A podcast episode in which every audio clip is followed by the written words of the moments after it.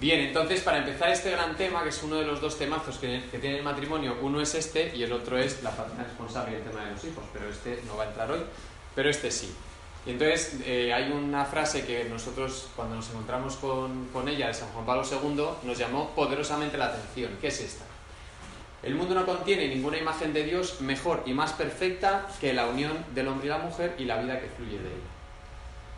¿Esto por qué es sorprendente? Porque, eh, porque centra totalmente el sentido y el significado que tiene, primero, la unión del hombre y la mujer y la vida que fluye de ella, es decir, el matrimonio, en la familia, y que es, eh, dices que es la imagen de Dios, ¿no? Entonces esto, en la vida que llevamos muy precaria y muy de la logística del día a día, dices, es imposible que Dios se parezca a mí. Pero esto es cierto, porque hay un plan de Dios maravilloso sobre el matrimonio y la familia, que ya viene dicho en el Génesis, que está previsto que la unión entre hombre y mujer refleje el amor de Dios. Es decir, que el amor conyugal sea un reflejo del amor trinitario de Dios.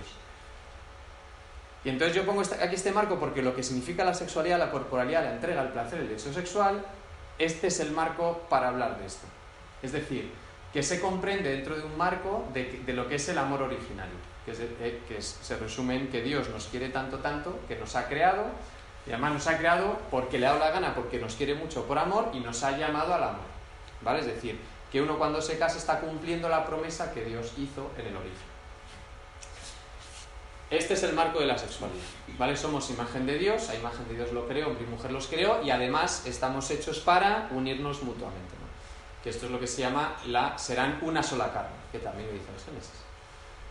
Entonces serán los dos una sola carne. Y este una sola carne significa que ya no son dos, sino, una sola, ¿no? como una nueva identidad que se llama el nosotros, el nosotros conyugal.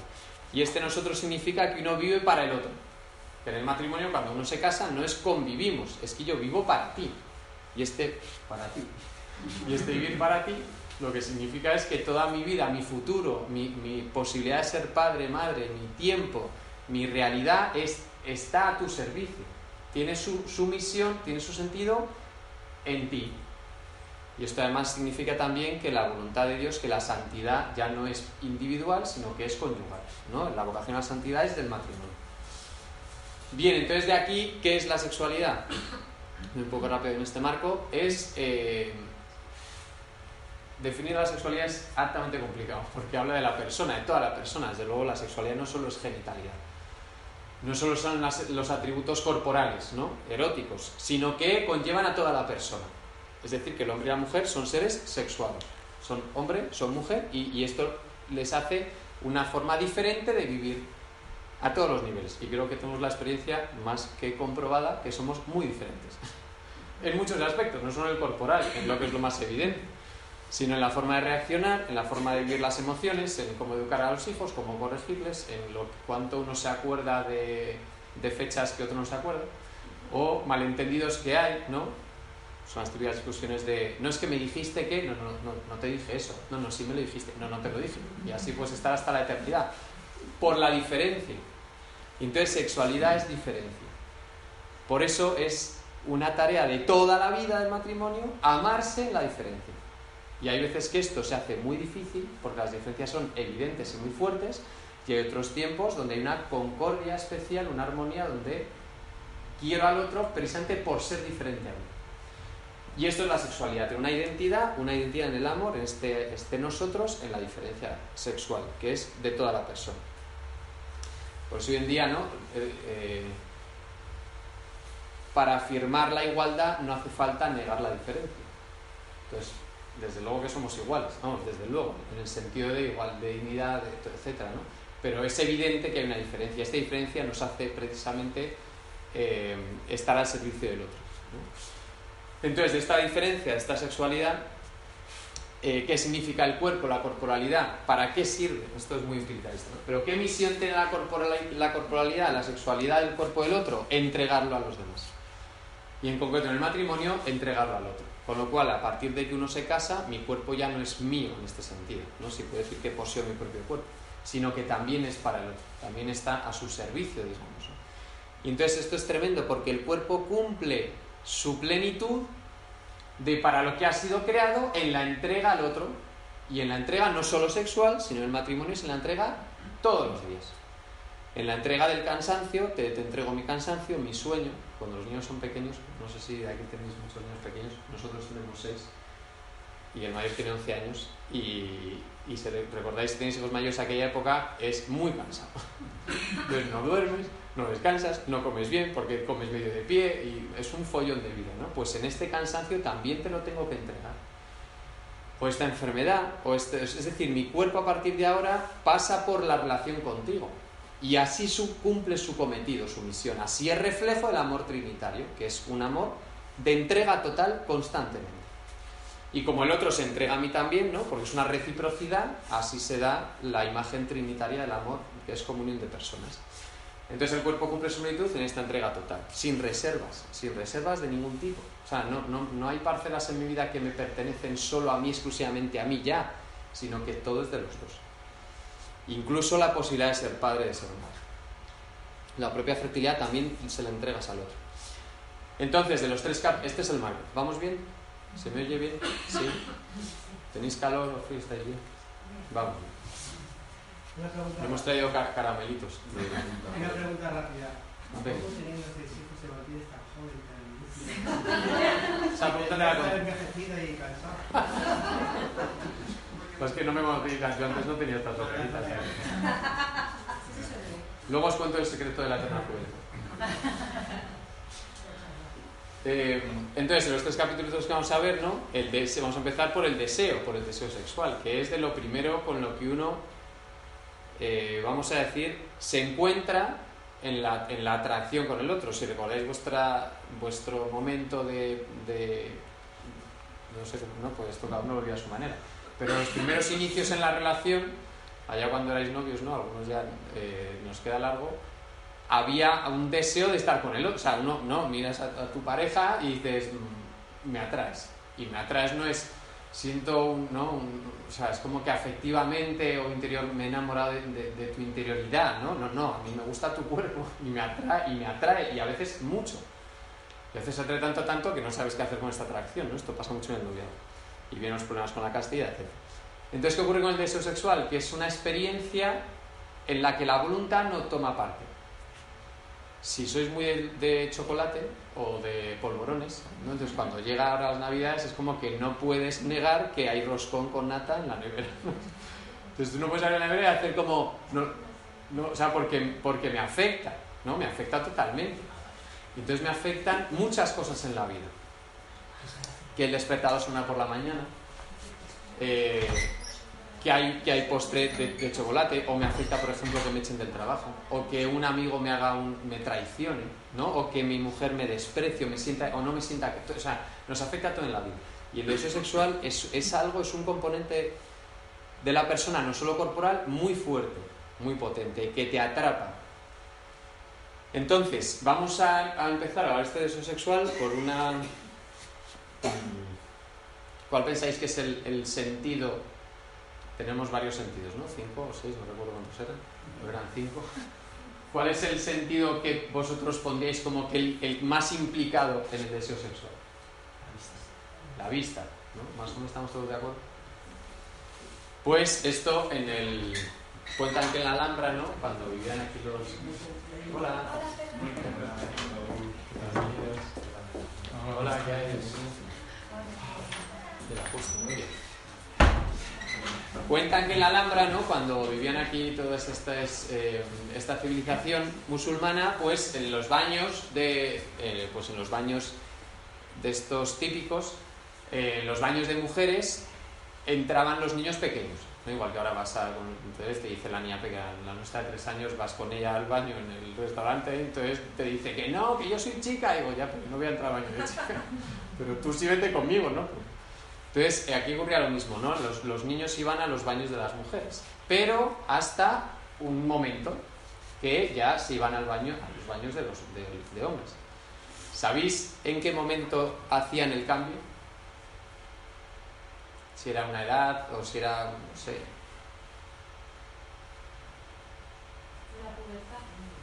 Por ejemplo, puede ser en la pubertad. ¿Y eso a qué edad, qué edad tiene un niño? 12, antes, bastante antes. Hoy, bastante antes. 10, 11, 12. pero no es una cronológica. Tenía una experiencia muy clara, ¿no? Entonces decían, eh, tú puedes venir al baño de mujeres hasta que fijas la vista. Se entiende muy bien, ¿no? Hasta que fijas la mirada, dice, ¿en qué fijas la mirada? Pues en el cuerpo desnudo de la mujer. Y esta experiencia de fijar la mirada, si habéis ido alguna vez eh, a la playa con niños pequeños y, hay, alguna mujer eh, pues con la mitad del bikini, pues hay niños, no, hay niños que llegan y se quedan así, a tu la, en la talla, y entonces, ¡pum! No sé cómo que, que se quedan hipnotizados, ¿no? Fijan la mirada, entonces ya es el momento de que pases al otro año. ¿Por qué? Porque la percepción erótica del cuerpo del otro ahora me llama la atención, porque es verdad que han empezado unos cambios internos que el cuerpo desnudo me cuestiona. Los atributos corporales de la mujer, ¿no? en, este, en este caso de este ejemplo, eh, revelaban que el niño empezaba a mirar más de la cuenta donde no debía. Es decir, faltando al respeto con, con eh, sin, pudor. ¿no? Entonces en este momento ya podía ser baño de, de, los hombres. Entonces esta experiencia nos ayuda a darnos cuenta de que la vista, la mirada en la percepción erótica, en el deseo sexual, tiene dos vertientes. Se puede mirar de dos maneras, a grandes rasgos. ¿no? Puedes mirar con deseo incluso en la propia, o sea, al cónyuge también me refiero, ¿no? O sea, no puede mirar a su mujer, a su marido y mirarle con deseo. Con deseo quiere decir con un deseo desmedido o no, bien, o no, o no integrado. Es decir, uno mira porque quiere atrapar. ¿no? Cuando, eh, cuando fijamos la mirada en algo, si sois muy de tecnología o de, deportes, como que a veces que te enfocas, está el partido en la tele y no, no, no, te engancha, ¿no? No puedes dejar de mirar. Entonces alguien te dice y le dice, sí, sí, que porque estoy enganchado en lo que estoy mirando. ¿no? Entonces, cuando uno miro, lo que quiero es atrapar lo que, lo que estoy mirando. Y en el cuerpo también pasa. Y en, y en el matrimonio también ocurre esta experiencia del pudor, que hay momentos en los que me cubro de ti, que eres mi cónyuge, mi marido y mujer, porque no me estás mirando con amor, me estás mirando con deseo, o sea, con deseo de, querer atraparme, ¿no? de querer em, conseguirme como un objeto. Y entonces esto se puede dar. Si yo miro con deseo, lo que hago es tener una mirada de, se dice, de cañón de escopeta, ¿no? Solo me fijo en el atributo corporal que me atrae y pierdo el todo, que es lo que les pasa a los niños. Entonces se quedan, les llama mucha atención una parte del cuerpo y pierden la mirada de que, de que esta parte es, pertenece, es una persona. Entonces cuando miras así, la estás rebajando a objeto. Por eso hay veces que uno va por la calle y si os habéis fijado, hay formas y formas de mirar. Entonces vas en el metro, vas por la calle, entonces te das cuenta de que hay gente que mira con deseo. Mira como si fuera un, ¿no? Cuando Dios la rúa, tomando el libro de José, de José Noriega, ¿no? de uno, dice, son como tigres ¿no? que miran a su presa a la cena. Entonces como, como si fueras una presa a la que tengo que atrapar con la mirada. Por, por, por, la por el deseo que me ha suscitado. En cambio, mirar con amor es, yo comprendo en esta mirada que, que, con la que estoy mirando tu cuerpo desnudo, comprendo que eres una persona, eres un alguien y eres alguien al que me debo, al quien me tengo que entregar. Entonces el deseo me mueve a encontrarme contigo. No apropiarme de ti, sino, sino a encontrarme contigo. Entonces aquí aparece algo muy complicado de integrar, ¿no? es, entonces, cuando el deseo aparece, me pongo así siempre este ejemplo de la película de Pixar que se llama Up, no sé si de estos ancianitos que la casa vuela con globos, no sé si lo recordáis, los que lo habéis visto. Entonces el malo es un aventurero que está ahí atrapado, entonces, bueno, se ha aislado del mundo, entonces tiene un montón de perros, ¿no? que los adiestra, entonces los perros les ha puesto un collar que hablan. Bueno, entiendes lo que dice. Entonces estos perros no dejan de ser perros. Entonces cuando, ocurre, cuando detectan un rastro de una ardilla, dicen, ardilla. Entonces es como que, ¡ping!, se focalizan en su presa. Pues en el deseo pasa esto. Entonces cuando aparece el deseo sexual, la, atracción, la atención se focaliza. Pero ¿hacia dónde apunta? Porque yo una vez hablando con, un chico de segundo bachillerato me decía ¿no? que tenía, tenía novia, entonces se, veían los fines de semana y cada vez que se veían pues tenían relaciones sexuales, ¿no? porque el deseo era muy fuerte, entonces decía, pues yo la mío, me gusta mucho en montón, entonces como que el deseo ¿no? él le apuntaba a acostarse con ella. Pero me, me decía, eh, dice, y esto lo hacemos, o sea, que llevo un tiempo haciéndolo, pero entonces era la pregunta, ¿hasta cuándo me va a estar pasando esto? ¿Por qué? Porque vuelve a pasar, o sea, es decir, yo tengo este deseo corporal, sexual hacia mi, hacia mi novia, entonces nos acostamos, pero Pero es que al fin de semana siguiente vuelvo a querer. Y, otra vez, y otra, y otra, o sea, esto que es unir, o sea, no se agota el deseo sexual. No tiene un fin, nunca acaba, siempre va a estar dando la matraca, es como que siempre va a estar despertándose, ¿no? Y esta, y esta pregunta es muy, es, iba a, a, esto, ¿no? ¿Hacia dónde apunta? ¿Cómo se sacia el deseo sexual? Porque si no es algo que nos puede perder. Porque si nos está empujando todo el rato a encontrarnos con el otro físicamente, sexualmente, cuando yo desea a, alguien, a una mujer que no es mi mujer, tengo un problema. ¿Qué puede pasar? Entonces, ¿qué pasa? ¿Tengo que acostarme con, con esta otra mujer porque la deseo sexualmente? ¿O hay algo más? ¿O apunta hacia otro lado? ¿Entendéis la pregunta? Es decir, ¿no? El cuerpo desnudo del otro me genera un deseo, pero que, ¿a qué me llama este deseo? ¿Solo a estar con ella? ¿Solo a tener una relación sexual? ¿O hay algo más? Pues sí hay algo más. Entonces, esto es lo que se llama la paradoja del deseo. ¿Qué es la paradoja del deseo sexual? Pues algo con lo que a veces uno lucha, ¿no? ¿Sabéis lo que promete en el fondo? ¿Sabéis, ¿sabéis cuál fue la primera frase que dijo Adán en, en, el Génesis? Lo primero que dijo. Se lo dijo a Eva, de hecho. Creo que, que es lo primero que dijo.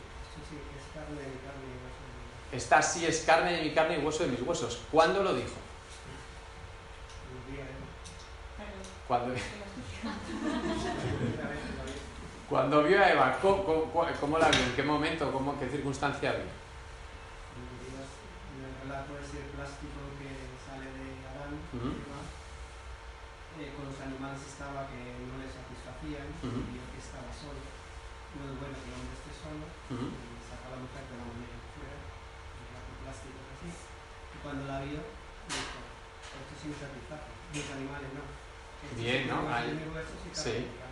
Exacto, entonces eh, Adán y Eva en el paraíso, ¿cómo estaban? Vestidos de novia, no, no, estaban súper desnudos. Bueno, súper, pues está desnudo no. Pero cuando Adán vio a Eva, no, yo, bueno, yo estoy, tengo, para mí que es como que la vio y entonces esta expresión de esta así no fue, no fue solo un, no, es un poema, no es una oda al amor, no, fue súper carnal. O sea, que es como ardilla, ¿no? como te veo y me atraes. Y entonces le dijo a Dios, oye, muchísimas gracias por, ¿no? por crear a alguien como yo, una, diferente a mí, pero alguien como yo. Esto es carne de mi carne, es decir, es, es otro yo. Por eso no es como los, a los animales, no, no se lo dijo carne de mi carne. Pero esta sí, por fin, hay alguien, hay una dualidad, hay un otro yo que se ha, que se ha como desplegado, ¿no? Y que además en, en este desdoble es diferente. Pero reconozco que es, que es como yo, pero es diferente. Entonces este carne de mi carne y hueso de mis huesos, lo que le apuntaba, este deseo que se despertó a Adán, ¿no? ¿A qué le apuntaba? ¿Qué es lo que se le prometía? Si, si con toda la creación que es maravillosa el hombre no encuentra esta... No, no se le sacia este deseo de, de- de satisfacción, ¿no? ¿Qué es lo que... ¿A qué apunta el deseo sexual? Venga, lo grande. ¿Qué es lo que te está llamando? ¿Qué te está diciendo en el fondo? ¿Qué te está, ¿A qué te está empujando? ¿Qué otro deseo te está despertando? Al placer, algo más. Al amor. ¿Y el amor en la persona qué es? Tiene un sinónimo. Me encanta ver la- las caras de la gente cuando pensáis. ¿Cómo uno es plenamente feliz? ¿No? Amando y siendo amado, porque cumples la misión del principio, ¿no? Entonces, ¿qué ocurre con el deseo sexual? Que Dios lo ha puesto en el corazón de la persona y en sus órganos sensitivos para recordarle que cuando uno desea, el deseo sexual apunta a este carne de mi carne y hueso de mis huesos. Es decir, a la promesa de felicidad plena que Dios nos ha hecho cuando nos ha creado varón-mujer. Por eso, aquí apunta el deseo a una promesa enormemente grande, ocupa toda la... O sea, es como, es una pelota gigante. Pero ¿qué pasa? Que uno se siente ¿no? como atraído por este sexual al, cuerpo del otro, intuyendo que esto me va a hacer muy feliz, muy feliz, porque responde a, a lo que ha inscrito Dios en el corazón de la persona, pero va, va a acoger ¿no? esta promesa de felicidad, ¿y sabéis lo que recoge? Pues algo muy pequeñito. Entonces, si esto es la felicidad plena, uno va a encontrarse, ¿no? Eh, va a cumplir este deseo sexual que se ha despertado con esta intuición de que esto me va a hacer muy feliz. ¿Y qué es lo que recoge? Ahora sí, pues un placer, que suele ser un orgasmo, o lo que sea, vamos, pero algo físicamente bien, está bien. Entonces, ¿qué le pasa a este chico que me preguntaba? ¿Esto hasta cuándo va a estar? Pues podrás seguir teniendo relaciones sexuales para obtener un placer, que es lo que tú crees que colma el deseo sexual. Pero ¿qué pasa con la pelota roja de felicidad? Que, no la estás, que, te da igual en el fondo, en el fondo no, porque es intuitivo, no lo, sabes, no lo sabes ni explicar. Pero si no apuntas a esta bola gigante, esta promesa de felicidad, el deseo sexual siempre te será insatisfecho. Nunca te, te, llenará del todo. ¿Por qué? Porque lo único que irá recogiendo son placer tras placer tras placer. Encuentro tras encuentro, relación tras relación con esta persona, con esta o con otra, etcétera, etcétera. ¿Por qué? Porque en el fondo la promesa de plenitud de felicidad, que es lo que satisface el deseo sexual, ni lo huele. ¿Entendéis esta paradoja? Y es un problemón, porque la única forma que tenemos sensitivamente de cumplir la promesa es teniendo sexo. Y de José Noriega, el sexo por el sexo no satisface, no colma el deseo sexual despertado. Precisamente por el cuerpo desnudo del otro. Y es como, joder, pues vale, qué, qué gracioso Dios, ¿no? Con esta jugarreta. Pues no, ¿por qué? Porque nos ha creado así capaces de descubrir esto para procurar, procurarnos en comunidad, en comunión, la felicidad plena. Y entonces, ¿qué ocurre con el placer? Lo diré después, viene como recompensa. Y es mucho más placentero, no buscado aposta. Esta es la paradoja del deseo. Apunta tan alto, me promete tanto, tanto, ¿no? Por eso uno se casa, pues se le promete la felicidad completa toda la vida con esta persona, pero luego en el día a día cuesta construir la promesa, porque somos muy limitaditos. Y desde luego, y la razón principal es porque el pecado existe y es, veraz, y, te oculta la promesa, y te, y te miente. Acabo ya con el Génesis. ¿Sabéis qué es lo que dijo Adán cuando comió del fruto del árbol? Que no era una manzana. En la Biblia pone el fruto. Que es cuando, cuando baja Dios al, al atardecer a charlar con Adán, ¿no? con el hombre, y no lo encuentra. Dice, oye, ¿dónde? Anda, que no sé si el Edén era súper grande, pero vamos, para que Dios no encuentre nada, se debe esconder bien. Como, oye, que ¿dónde estás? No, oye, ¿dónde estás? Que has faltado a la cita de todos los días. ¿Qué le contesta Tuve miedo y me escondí, pero le da una razón. Eso es después, efectivamente. Pero entre tuve miedo porque estaba desnudo. No, entonces le pregunta, dice, ¿y quién te ha hecho ver que estaba desnudo? Comer el hurtado. Pero ¿qué es lo que le da miedo a Adán? El Génesis es importantísimo leerlo. Dice, escuché tu ruido, tuve miedo y me escondí. Es decir, Dios, que antes era el Padre bueno, con el que charlo y hablo, ¿no? y le doy las gracias por haber creado a la mujer, ahora cuando se acerca a mi historia es un ruido. Es como, es una cacharrería, entonces me das miedo y me, y me escondo. Esto es tremendo, porque va Dios y dice, jo, encima de que te he creado, te lo doy todo, vas, esto es lo que hace el pecado. Tuve miedo de ti, me escondí, pero ¿cómo vas a tener miedo de mí? Pues sí, a veces nos da miedo el plan de Dios, la voluntad de Dios la tememos a veces. Y esto también entra en la voluntad de Dios. Es decir, comprender que el deseo sexual me llama a estar contigo para toda la vida, a veces digo, nosotros a los nuevos les decimos, bueno, solo sois vosotros aquí, pues como pensaros bien lo de casarse, porque vamos, cuando recuerdas lo que dices el día de la boda, te entra un escalofrío, porque no son palabras menores, porque es, vamos a cumplir esto. Desde luego con su ayuda, porque si no es imposible. Entonces, este tuve miedo muchas veces, tenemos la tentación también, incluso en la sexualidad y la intimidad. No el miedo al embarazo, el miedo a, que me utilices, el miedo a no, a no, saber si Dios me va a quitar algo, si le dejo entrar en mi vida, a lo mejor me va a quitar algo. Bien, pues este esta promesa, esta paradoja se resuelve apuntando a esa promesa de felicidad. Y la única cosa que hace feliz plenamente al hombre es la entrega y la, eh, la, donación y la recepción total. Del otro en totalidad toda la vida.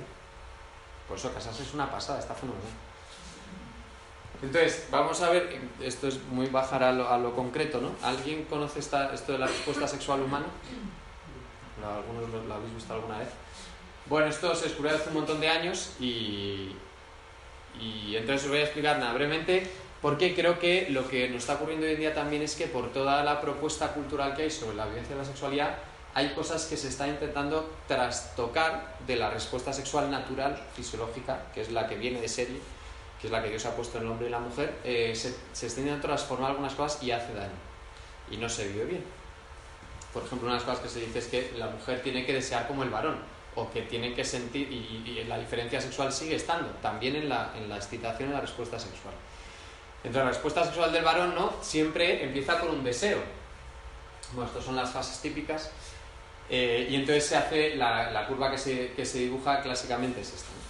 Y entonces, ¿qué ocurre? Que la respuesta sexual siempre empieza por el deseo. Uno no empieza toda la respuesta de excitación, sino el deseo inicial, que es lo que es como el pistoletazo de salir.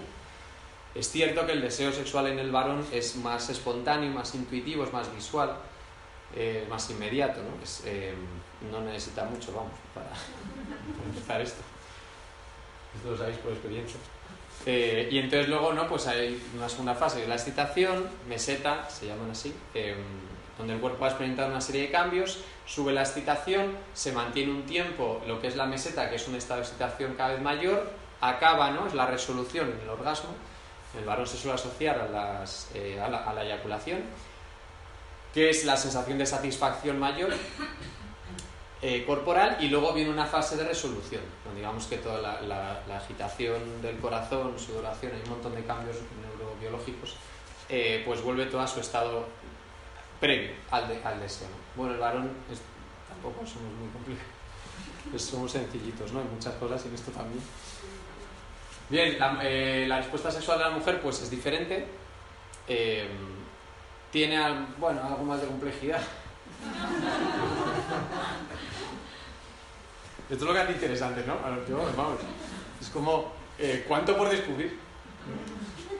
Entonces, ¿qué ocurre? Que, la, que la, el, la, respuesta sexual en la mujer es más compleja, digo más complicada, más, es diferente, es diferente y es bueno conocerlo. Eh, es bueno conocerlo para que este amor, esta donación sea también acorde ¿no? a lo que trae la naturaleza. Entonces, ¿qué ocurre? Que eh, hay dos unos, ¿veis? Entonces hay como dos formas de empezar esta curva de excitación. Vamos a empezar por el de más arriba, ¿no? Que hay una primera predisposición. ¿Predisposición a qué? Al encuentro, ¿no? Al encuentro conyugal. Entonces hay una predisposición, con lo cual es, bueno, bien, ¿no? Puede ser. O sea, hay una predisposición, como su propia palabra indica. Estoy dispuesta, ¿no? A que podamos tener un encuentro conyugal. Pero hace falta, este nuevo es que es una estimulación concreta, pues un, una, eh, un contexto determinado, eh, tranquilo. Dime. ¿Predisposición esa parte del deseo también? No. No, el deseo aparece después, creo que es el número 3. Sí. ¿Vale? El deseo es precioso porque el deseo sexual se puede despertar. Y es un juego muy un juego en el sentido es una también es una eh, pues que juego viene bien, pero ent bien entendido, ¿no? Es como una, como una seducción, o sea, como un, como un despertar el deseo del otro. Y esto entra, forma parte de esta relación, de este conocer al otro también.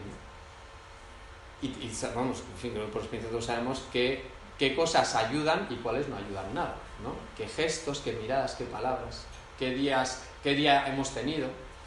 Y hay cosas que ayudan, hay una estimulación no solo física, sino también en la ternura, en el afecto, que, que se va cuidando el momento y esto provoca un deseo que es reacción de, de lo que, de la relación, de, la relación previa. ¿no? Nosotros tuvimos una formación con un sacerdote que decía que esta, que esta, eh, esta estimulación en el contexto pues, se puede empezar a preparar desde el desayuno de la mañana. Entonces le mandas un mensaje a mediodía y luego oye como este. Entonces como que vas preparando el terreno contaba cosas muy peculiares que le habían contado algunos matrimonios que hacían, dice, no os las voy a contar. Pero aquí cada uno tiene su cortejo también, ¿no? Y es bonito recuperar ciertas cosas. Y entonces aparece este deseo reactivo. Pero todavía no empieza la curva. Porque aunque aparezca el deseo, te da una motivación. ¿Una motivación a qué? A, bien, venga, pues estoy motivado. O sea, aparece el deseo, pero esta motivación es paso previo. ¿Por qué? Porque la mujer tiene esta capacidad de... Eh,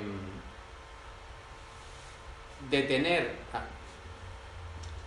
A ver, hoy en día es difícil hablar este lenguaje, porque, pero no es ofensivo, ¿no? De tener bastantes cosas en la cabeza a la vez. Y esto creo que es una riqueza, pero en este momento es verdad que hay cosas que pueden pesar más que el encuentro conyugal. Entonces, es verdad que aparece el deseo, pero al momento es, uy, no, no, que vamos a dormir muy poco hoy, nada, ¿no? Entonces, el deseo cae y, no, hay, y, ¿no? y ya está, y cae y no hay problema, entonces no hay una motivación suficiente. Ahora, si aún así está la motivación, pues ya sí, ¿no? Se despliega la curva, excitación, meseta, que es todo más largo, más, más lento, más rico, ¿no? con muchos más matices afectivos, físicos, eh, psicológicos, emocionales, ahí, ahí- ahí he puesto un montón de cosas. Se cumple el orgasmo, muy diferente también el varón, pero también hay una satisfacción que no tiene por qué ser una descarga orgásmica. Es decir, la mujer puede llegar a, tener un encuentro, eh, o sea, un- un- una experiencia satisfactoria en este encuentro conyugal, pero no necesariamente haber llegado a culminar el orgasmo con, eh, física, físicamente. Y hay una satisfacción, luego explicar esto por qué es, y luego pues aparece la resolución. Y entonces el otro uno qué es, pues porque obviamente también se puede dar un deseo espontáneo. Desde luego. Y esto varía con, los- con las etapas de la vida, con un montón de ciclos, de embarazos, de cosas, de, de- O sea, la vida sexual del matrimonio pasa por cantidad de épocas muy diferentes. Pero comprender esto ayuda mucho, ayuda mucho. Y sobre todo hay una línea roja aquí que yo creo que es importante no pasar, que es el reproche. ¿no? Cuando muchas veces nosotros como varón, como, ¿no? al ser esta diferencia que he contado antes, es como que eh, hay una predisposición casi mm, permanente. Y cuando no, no se corresponde, ¿no? No, es, no es de vuelta por parte de, ella, eh, tenemos eh, una tentación grande de, o sea, de, torcer el gesto, ¿no? O del reproche, o de dar explicaciones o, pedir cuentas, ¿no? Y en, la, y en el sexo, en la sexualidad, en la entrega conyugal, eh, la libertad sigue estando intacta, debe estarlo. Entonces, y esta libertad es yo comprendo que hoy no. ¿Por qué? Porque te comprendo. O sea, me hago cargo de la situación que estamos viviendo, que estás viviendo ahora mismo, y, entonces reacciono no tensamente o no agresivamente. Y esto solo es posible reaccionar bien con la castidad, que es el último punto. Pero que comprender esto ayuda mucho. Ahora, pregunta del millón. Claro que si son diferentes la respuesta sexual humana de uno y otro, porque están descompasadas, no están bien sincronizadas, pregunta que os hago. ¿Están mal hechas? Es decir, es una jugarreta del- de, de Dios que ha hecho, "Ah, a ver, a ver qué hacen con esto. Los animales no tienen este problema para nada, vamos. Esto automático, época de celo y ya está. ¿Por qué están así aposta? precisamente para esa donación, ¿no? Para que uno aprenda a esperar el momento del otro, ¿no? Bien, ¿no? Efectivamente puede ser porque O acelerar el momento del uno. Quiero decir que intentar acompasarlas. está en la voluntad. La voluntad es la que decide que puedo varón esperar Ujú. y la mujer también tiene voluntad. Hasta ahí llegamos todos. Que puede hacer en ese momento. Porque una cosa que quiero decir es que en las épocas en que vivimos yo creo que no está bien con Dios. Es decir, que el hombre tan rápido. Está en la naturaleza humana. Hay que conocer la naturaleza y respetarla. Aparece como un salir continuo, cuando en realidad Dios lo ha hecho así, es lo que hay y es lo que hay. Pero en otros sentidos, es lo que hay y lo que hay. El amor está en la voluntad. El deseo yo creo que siempre es bueno, lo ha puesto Dios ahí. Ujú. Cada motivo hay una responsabilidad, habla de sus pasos, y llega a hablar de la- del deseo y de la concupiscencia como algo todavía no malo sino que lo ha puesto Dios ahí. Luego la voluntad es la que ya decide, voy a esperar, voy a respetar, mujer está así, y también mi hombre está así. Bien, entonces, pero- Sucesivamente esperando a que Dios le cambie la naturaleza. ¿Me entendéis por qué lo digo así? Porque lo digo. Porque no puede matizarse absolutamente. Es decir, que el amor es una cosa recíproca, cada uno lo vive de una manera, pero los dos tienen que entender que el otro tiene un límite. Bien, pero entonces, ¿qué sentido tiene que sean así aposta? Pues si es voluntad divina.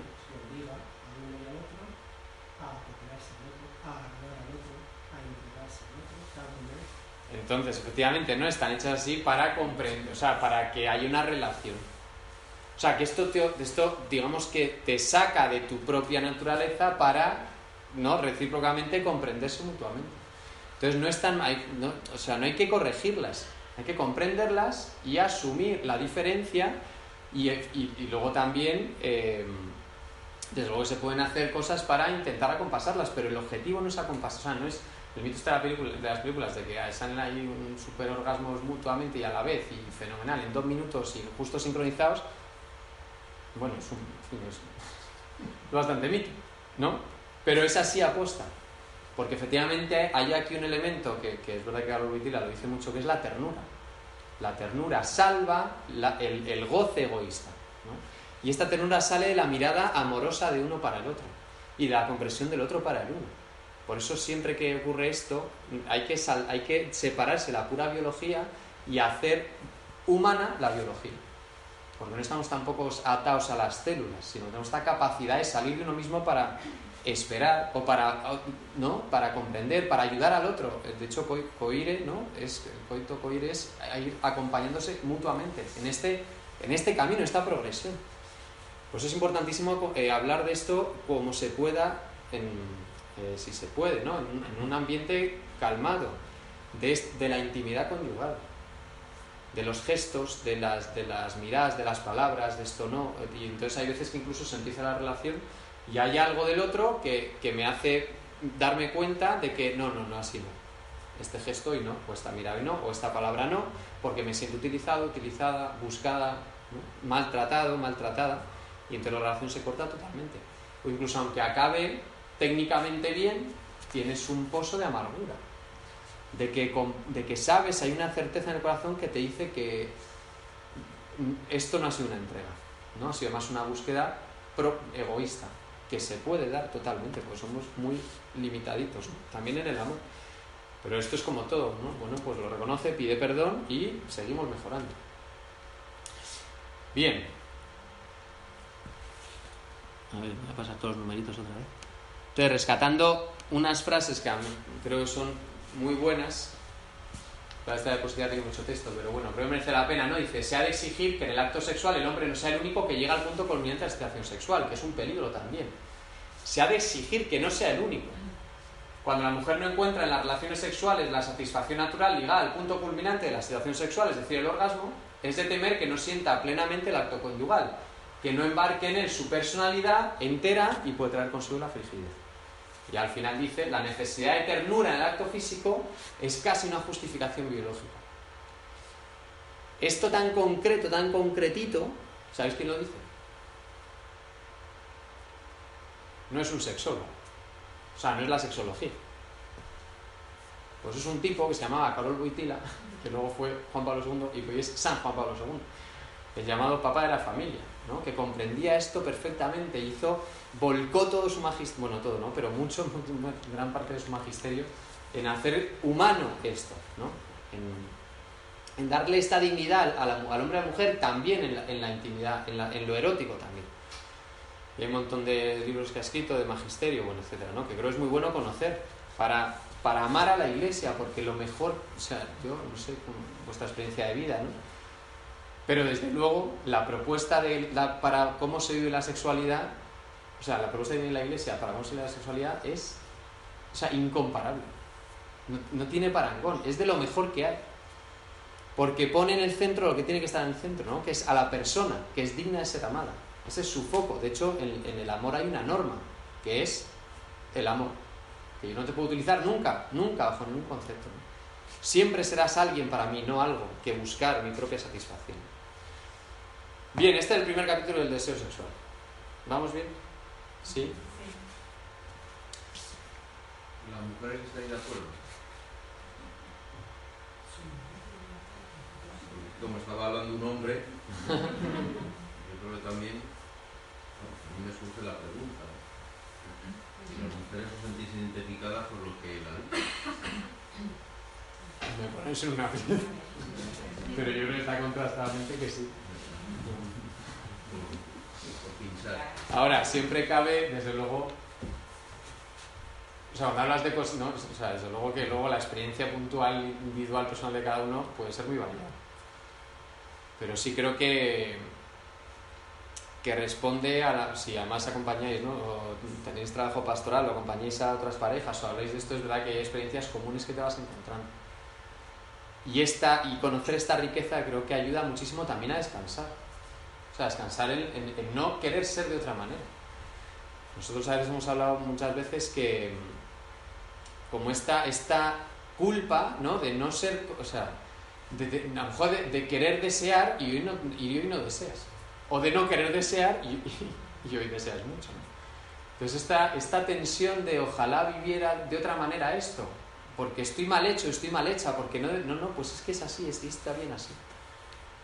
A mí me dio clase también una, eh, de hecho era, era sexóloga, eh, me dio clase en el máster de hecho, que decía que, que hablaba de esto, o sea, la, la- la gran gente que, que no, matrimonios que iban a consulta y sobre todo el sufrimiento de la mujer diciendo algo me pasa en el deseo sexual que, que, no, que no va bien. Dice, no, hombre, lo que pasa es que tienes que conocerlo y, y- y que tu marido conozca cómo es tu, de- tu deseo, porque no es estoy en este sentido mal hecha, porque tengo que aquí- equipararme ¿no? a cómo siente el varón o a, a lo que es el varón. Porque la diferencia siempre está y es bueno que esté, porque amar en la diferencia es lo que nos salva. Bien, pues vamos con el placer, que ya he dicho alguna cosilla. Pero ¿qué es el placer sexual? Entonces, a mí me encanta porque, ¿no? Igual que hemos dicho que el deseo sexual se centra sobre todo en la vista, ¿en qué sentido se apoya eminentemente el placer? En el tacto. El tacto es un sentido, no sé si reflexión alguna sobre el tacto, pero el tacto es un sentido muy peculiar, muy peculiar. De hecho, puedes, o sea, yo el, tacto no sé si se pierde alguna vez en la vida, o sea, que, tienes otras dificultades, enfermedades que sí que te, te anulan otros sentidos, pero el tacto es algo que lo tienes desde, súper- desde, que, ¿no? desde antes incluso del, eh, del parto y está presente constantemente. De hecho, porque no somos conscientes, pero todo el rato estamos sintiendo físicamente algo. En primer lugar, la ropa, o el asiento donde estáis sentados, o el calor, o el frío, ¿no? o el viento que viene y me pega en la cara. Entonces el tacto está presente constantemente. ¿Qué ocurre además con el tacto? Que no ocurre con otros sentidos. Tú, por ejemplo, puedes mirar a alguien y que el otro no te mire. Entonces puede no haber una reciprocidad en la mirada. Pero ¿qué ocurre con el tacto? ¿Qué pasa cuando tú vas a tocar a alguien? Y otro sabe que la has tocado. Que el otro sabe que le has tocado Y que él también te toca y que, él ta- y que eres, en- no se llama a lo mejor en pasivo, sino intencionalmente, eres tocado por lo que tocas. ¿Habéis pensado esto alguna vez? Por eso nos quemamos.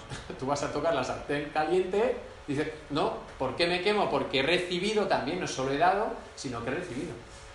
Entonces el tacto, cuando uno toca, eh, tocar es ser tocado. Y comprender esto, no os imaginéis lo que ayuda a, a- poner en su sitio lo que es el placer. Porque uno no puede tocar sin, sin recibir de vuelta lo que estoy tocando. ¿no? ¿Entendéis este, este sistema? Por eso, por ejemplo, los niños pequeños, cuando son muy pequeños, eh, ¿sabéis cómo exploran los objetos? No, lo tocan porque son súper torpes con las manazas, los, la- los dedos revoluditos que tienen. Lo chupan, lo meten en la boca porque está mucho más afinado todavía el gusto. Entonces, si está caliente, está frío, es rugoso, es áspero, entonces se meten todo en la boca, pero todo es todo, ¿los habéis visto? Todo hasta cosa que dice, pero qué, pero qué asco, sácate eso de la boca, porque tú ya sabes, más o menos prevés cómo se sienten en, en la lengua, ¿no? Eso les da igual. ¿Por qué? Porque necesitan explorar su mundo con el sentido que tienen, que es el gusto, que es hasta ahora el más desarrollado. Pero luego el tacto, sobre todo las manos, eh, son muy finas, o sea, puedes tocar con mucha precisión. Entonces, además no solo esto, sino que el ser humano, el hombre y la mujer, tienen, no tienen plumas, ni tienen eh, eh, pelo en todo su cuerpo, sino que tú puedes tocar con cualquier parte de tu cuerpo, o sea, tu piel es sensible en prácticamente la totalidad. Hay zonas más sensibles que otras, ¿no? Sobre todo algunos, que como que le das ahí, no. Os han dado alguna vez un abrazo de amigos, de entre chicos, de estos que suenan, ¿no os ha pasado? Como, vale, vale, ya, ya, no saben, no te pases tampoco, me parece que no siento, pero sí que se siente. Pero entonces, ¿qué significa el tacto? En el placer, en el placer sexual. Que eh, cuando uno toca, no solo toca con la piel. Entonces, en el encuentro conyugal, cuando uno toca al otro, el cuerpo desnudo del otro, a la vez recibe del otro la intención con la que recibe el- el- el- est- este gesto. Este gesto. Entonces, pongo aquí un corazón para, para hacernos pensar que en el fondo, si lo pensáis, cuando uno toca al otro, en su desnudez, en su, en su piel, siente el corazón. Es decir, uno toca físicamente con la mano, pero, pero siente el corazón. Esto quiere decir que yo puedo sentir desprecio por cómo me estás tocando. O puedo sentirme totalmente querido y acogido por cómo me estás tocando. Y el gesto puede ser el mismo, el mismo que ayer. El mismo, la misma intensidad, la misma duración, la misma presión, el mismo sitio, lo mismo, pero hoy me, me haces daño. Hoy así no me toques. Y esta experiencia la tenemos muchas veces. Por ejemplo, en la amistad, ¿no? Que decía antes, hay abrazos y abrazos. Entonces hay abrazos incómodos. Nos ha pasado también a veces que hay gente que ¿no? te, abraces como intentas separar, como ya, ya, dejar, dejar de tocarme, ¿no? Pero entonces en el tacto va todo el cuerpo. Y entonces, ¿qué ocurre? Que la forma que yo tengo de tocar al otro, en el fondo estoy revelando quién eres para mí. ¿Por qué? Porque el tacto revela mi querer, revela mi deseo. Entonces, ¿qué ocurre? En la entrega conyugal, en la intimidad conyugal, uno puede percibir que te estás buscando a ti mismo. Por cómo me estás tocando, yo no existo. Soy solo cuerpo. O soy solo una oportunidad de excitación para ti. Y eso se puede llegar a percibir. Por cómo me tocas. Y hay una forma, entonces se puede decir que esto Noriega lo dice, ¿no? Que eh, llegas a tocar con el corazón. ¿Qué ocurre? Que hay un modo, eh, hay, un, hay, un, hay un tipo especial de, de- de este gesto que es la caricia. Entonces, ¿qué ocurre con la caricia? Que no es cualquier gesto. Entonces, uno cuando acaricia, siente el corazón, ¿no? Que es lo que decía antes. ¿Qué ocurre? Que, eh, que aquí hay un paso más. No solo la caricia, porque es diferente? Porque uno acaricia queriendo llegar al otro, ¿no? Queriendo tocar al otro, todo además, ¿no? La caricia es lenta, es, suave, es, es- requiere su tiempo. ¿Por qué? Porque estoy tocándote a ti, a ti, a toda tu persona. Y acariciar no es cualquier gesto. Y hay veces que ocurre que cuando uno acaricia, eh, cuando uno no acaricia, eh, el tacto se convierte en, en una palpación, en un- como si estoy explorando un objeto. No, no, no, pues así, no me toques, no acarician. Y entonces, decía, hay un paso más, que es que el tacto me vincula a la intimidad del otro. ¿Qué quiere decir esto? Que si yo cuando toco revelo con qué intención estoy tocando, estoy acariciando, yo puedo saber cuando soy acariciado quién soy para el otro en su corazón. Esto es brutal. ¿Por qué? Porque la caricia revela quién soy para ti dentro de ti. Es decir, en tu intimidad, como quién me estás mirando, como quién me te está relacionando conmigo. Por eso hay caricias y caricias. Y hay caricias de las que uno huye. Porque me estás objetualizando. Y, no, soy una cosa, ¿no? Y hay caricias que son muy placenteras. ¿Por qué? Porque nos estamos encontrando en esta intimidad. Y entonces uno acaricia el otro se deja acariciar.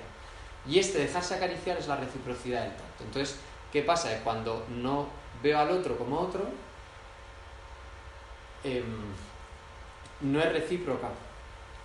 No sé si os ha pasado alguna vez, pero eh, cuando, eh, cuando acaricias y el otro no siente nada, no se despierta este deseo, la caricia se queda insulsa. O sea, no hay placer en, en el que acaricia y no recibe esta reciprocidad. No sé si entendéis lo que estoy, ¿entendéis lo que estoy diciendo? Entonces hay una reciprocidad súper bonita en, este tacto, en estas caricias, ¿no? Que es, eh, nos encontramos a través de, la piel, de, de la- lo sensitivo, nos encontramos en una relación mucho mayor, que es de corazón a corazón, que es de afecto a afecto, que es de, uno a otro, ¿no? De Adán a Eva, de cónyuge a cónyuge. Y entonces pasa muchas veces que uno cuando está tocando, está acariciando al otro en, esta intimidad y percibe que se tensa o que, lo rechaza, eh, el deseo se apaga. Porque es se, se te escapa entre las manos, porque le estás utilizando. Y puede haber sido inconsciente, entonces el placer es ambiguo aquí. Bien, ¿qué pasa? Que cuando uno, ¿no? en vez de acariciar, considerar al otro y simplemente tiene gestos íntimos, tiene sexo, pues, porque sí, por placer, eh, ocurre este sexo sin intimidad. ¿Y qué pasa cuando no tiene sexo sin esta intimidad, sin este corazón? Sin buscar al otro, sino buscar mi propio placer, que el otro se pierde y si el otro se pierde estoy yo solo. Y si estoy yo solo, esto es un goce egoísta. No hay intimidad, porque no sé quién, es, quién soy para ti, porque no existe la intimidad directamente. ¿Qué pasa cuando el sexo repetidamente sin intimidad? Que genera aburrimiento. Genera aburrimiento. Entonces me canso, me canso del sexo porque, o sea, es un rollo. Me ha aburrido, me ha aburrido. Y hoy pasa con bastante frecuencia. Ya los antiguos decían, hay una frase aquí en latín que pone, eh, no sé si es exactamente así, pero dice, homo post coitum tristis est. Ah, que mola mi latín. El hombre después del coito se, torna triste, ¿no? Se vuelve triste. Pues hay un montón de pelis que dice el cigarrito, no es como para, porque necesitas algo más, que te dé un placer. Cuando acabas de un encuentro conyugal no necesitas un, porque, porque estás totalmente tocando la felicidad. ¿Por qué? Porque estamos juntos en esto, o sea, generas una comunión de verdad. Pero cuando este eh, triste, triste es, es, como que esta amargura del corazón que sé que no te bien. O que venía como una intención, pero ha pasado algo, se me ha cruzado un pensamiento, una mirada, una imagen, lo que sea, y no era como esperaba, ¿no? Bueno, no pasa nada. Estamos juntos en esto, ¿no? Pues aprendamos y sigamos adelante. Bien, ¿qué ocurre? Esto me lo voy a saltar. Cuando uno busca el placer por el placer se llama el hedonismo. ¿no? Entonces, ¿sabéis cuál es la finalidad máxima hoy en día en las relaciones sexuales? ¿Cuál es el- el- lo mejor que puede pasar en una relación sexual? Estamos en el capítulo del placer. El orgasmo total, ¿no? Entonces, cuando uno llega... Ah, se pone aquí. Cuando uno llega... lo- bueno, gracias porque igual aquí las diapositivas. ¿No? Cuando uno busca, o sea, se mide el éxito de una relación si ha sido muy placentera. Entonces, has llegado, y a veces nos pasa a veces, ¿no? Oye, ¿qué, tal? ¿Qué tal ha ido?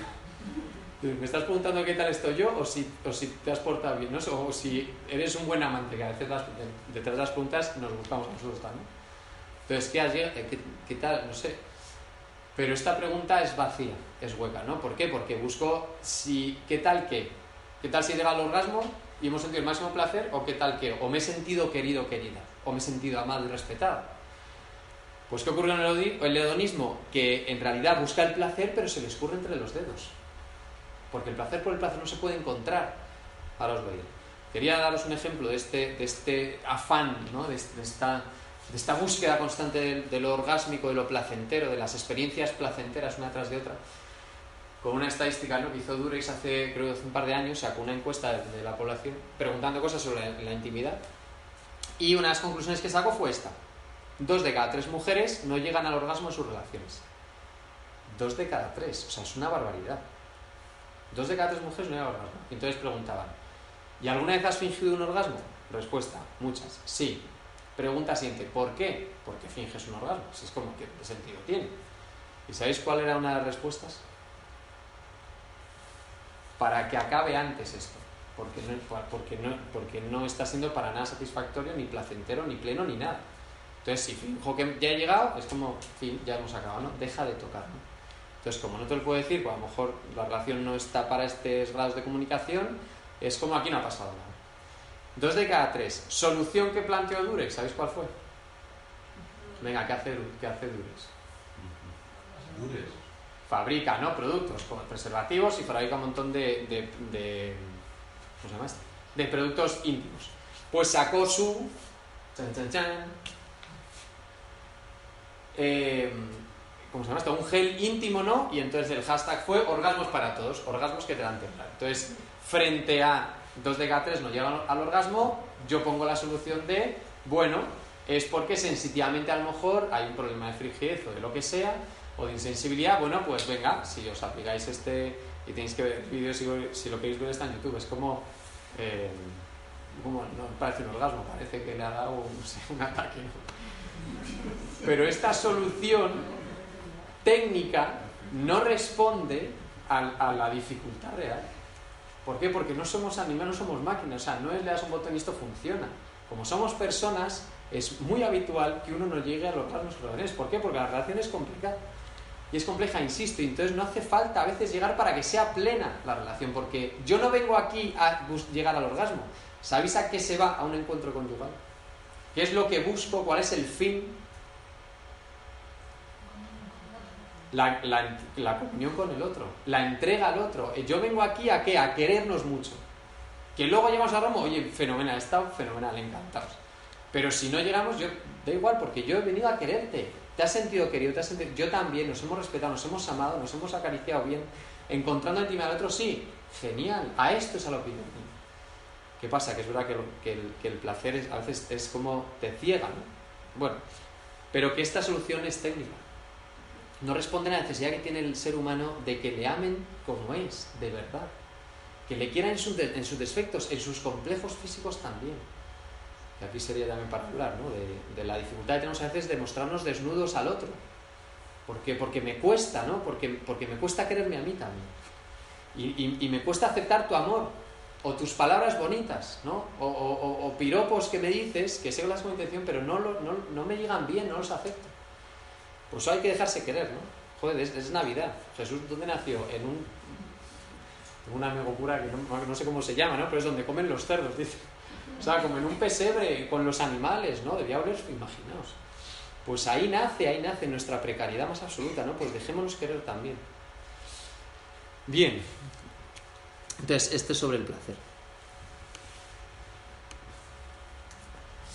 Último punto. Bueno, el placer aquí vamos más claro. O sea, el placer es súper bueno, ¿vale? Bueno, no solo el placer sexual, hay muchos placeres en la vida. Y, y vivirlos y procurarlos, sobre todo cuando uno es mucho más placentero, sobre todo, y esta experiencia es humana de todo el mundo, es cuando lo compartes con otros. Tomarte una cerveza en verano en la terraza, pues está bien. Pero si, si, ¿no? si lo haces con tus amigos, pues está mucho mejor. Pues las experiencias más placenteras que uno pueda pensar, eh, siempre compartidas, es mucho más pleno, porque en el fondo busco el encuentro con el otro. Bien, entonces tenemos un deseo sexual que a veces nos traiciona, que no sabemos a dónde va, que apunta a muchos sitios, que está todo el rato ahí moviéndose, ¿no? Eh, y, luego tenemos el tema del placer, que a veces es ambiguo, que, que- que lo busco, lo busco, pero no es lo mejor que puede hacer una relación conyugal. ¿no? Entonces, y luego está el pecado, también he hablado un poquito de él, que nos traiciona muchas veces, ¿no? Que vengo a quererte y, y- y- y te traiciono. Entonces, ¿esto cómo se resuelve? ¿Cómo se puede querer como Adán y Eva en el paraíso? Que se puede. Y decir, esta sí carne de mi carne y, vengo a quererte y me entrego totalmente a ti. Pues solo de un modo que es siendo castos. Entonces, no sé si tenéis alguna idea o habéis oído o qué palabras asemejáis a la castidad.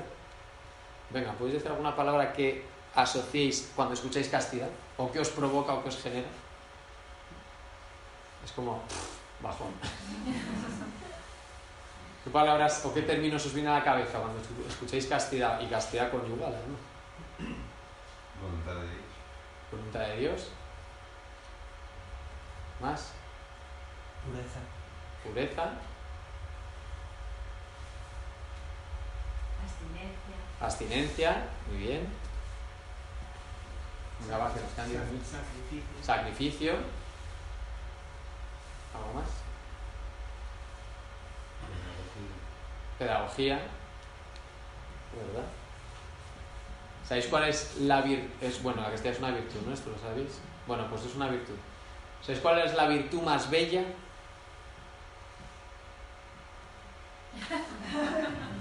La castidad es la más bella. ¿Por qué? ¿De quién es? Esta es la virtud propia, ¿no? Cada estado de vida o cada situación o momento tiene su virtud más, más, todas van a la par. No funciona ninguna, nunca, nunca una sola. Pero, pero la castidad es la virtud propia, es como la más genuina.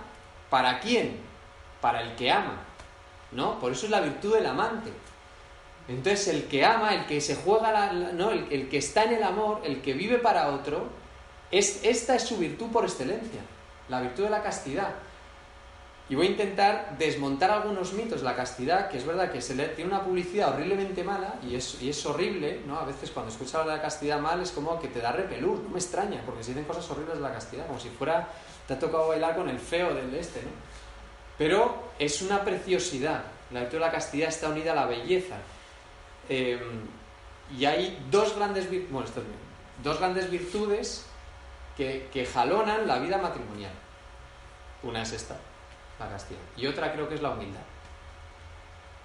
Y ahí os lo dejo, para que lo estudiéis. Entonces, ¿qué hace la castidad? ¿Qué no hace? Que es más fácil. Yo esta imagen la- me, la he, me la he presentado muchas veces en la cabeza. El auriga este que tira de los... ¿Os acordáis de Benur? En la carrera hasta los caballos, ¿no?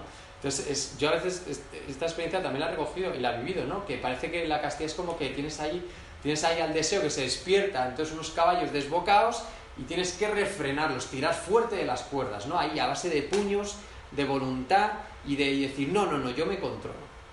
Ya. Pues si uno vive así esto, es un infierno. porque el deseo no lo puedes sacar. Y entonces estar refrenando la base de cosas externas o de estrategias o de trucos no funciona. Entonces una presión, una depresión, ¿qué, ¿qué ocurre? ¿Qué pasa? Que cuando no se vive bien la castidad del noviazgo, llega el matrimonio y parece que todo el campo es orégano y aquí podemos hacer de todo y vienen los verdaderos problemas con la castidad. Los del noviazgo, bueno, luchas con la abstinencia, bien, pero en, el, en la castidad del matrimonio es muchísimo más. Entonces no es castigar, no es reprimir, no es, em, eh, no es controlar, porque no se puede controlar el deseo. Entonces, ¿qué es la castidad? ¿No? ¿Cómo podemos definirla? La gente que lo ha hecho, yo tomo referencia aquí a San Pablo VI, a San Juan Pablo II, dicen, la castidad es una energía espiritual que libera el amor del egoísmo y de la agresividad. Y dices, bueno, entonces la castidad es buena. Bueno, es que, es que es muy buena. Es más, no puedes amar sinceramente sin ser casto. Y ahora intentaré desplegar esto. ¿Cuál es el mayor enemigo del amor? El egoísmo. ¿no? ¿Qué consecuencia tiene el amor? La comunidad, ¿no? La comunión. ¿Qué consecuencia tiene el egoísmo? La soledad. Te quedas solo. El egoísta vive solo. Entonces, el mayor enemigo del, amor, bueno, claro, la consecuencia de la soledad es el egoísmo. ¿Qué hace la castidad? Libera el amor del egoísmo. Y entonces cuando, en este sentido, ¿no? uno va a acariciar, que decía antes, para que no aparezca el egoísmo y replegar mi placer sobre mí mismo, hay que ser casto. Entonces, ¿puedes ser casto entregándote en el acto conyugal? Deberíamos ser castos. Porque, ¿qué quiere decir? Porque es la energía espiritual que libera el amor. Si libera el amor, ¿qué quiere decir? Que es totalmente positivo. Y entonces, ¿qué hace la castidad? Efectivamente es un entrenamiento. Y hace dos cosas principales. Entra en el dominio de sí para integrar estos deseos, estas pasiones, ¿no? Que se decía y entrenar también en el don de sí. Entonces la castidad no es solo para mí, para dominarme, para controlarme, sino cuando yo me poseo a mí mismo, me puedo entregar al otro. ¿Cómo voy a entregar algo que no tengo? Es imposible. Entonces, si yo no me poseo en este sentido, mi corporalidad, mi deseo, mi afecto, mi pasión, mi sexualidad, ¿cómo lo voy a entregar al otro si no, si no es mío? Me dejo llevar por él. Entonces es positivo. ¿Qué hace la castidad? sabe perfectamente, por eso es una virtud, porque la virtud te sopla cosas al oído. Esto no lo sabéis, son enanitos que te dicen cosas. Entonces la castidad te ayuda a saber cómo amar al otro totalmente ahora mismo, en este mismo momento. Y si en este momento amar al otro es entregarme corporalmente, entregate. Si ahora amarle totalmente es abstenernos del acto conyugal por temas de paternidad responsable, es bueno abstenerse. Pero porque la castidad nos dice que esto es el amor ahora. Y si, me dice que es eh, cederle el puesto, dejarle, yo qué sé, el último trozo de tableta de chocolate o el último polvorón porque le encanta, pues eso también, este es el gesto de amor para ti hoy. Sonreírte cuando estás cansada, escucharte cuando no entiendo lo que dices o cuando me cuesta estar contigo, elegir perdonarte, esto también lo hace la castidad. Porque, insisto, te, te dice el gesto de amor mejor que puedes dar al otro en este momento. Físicamente también.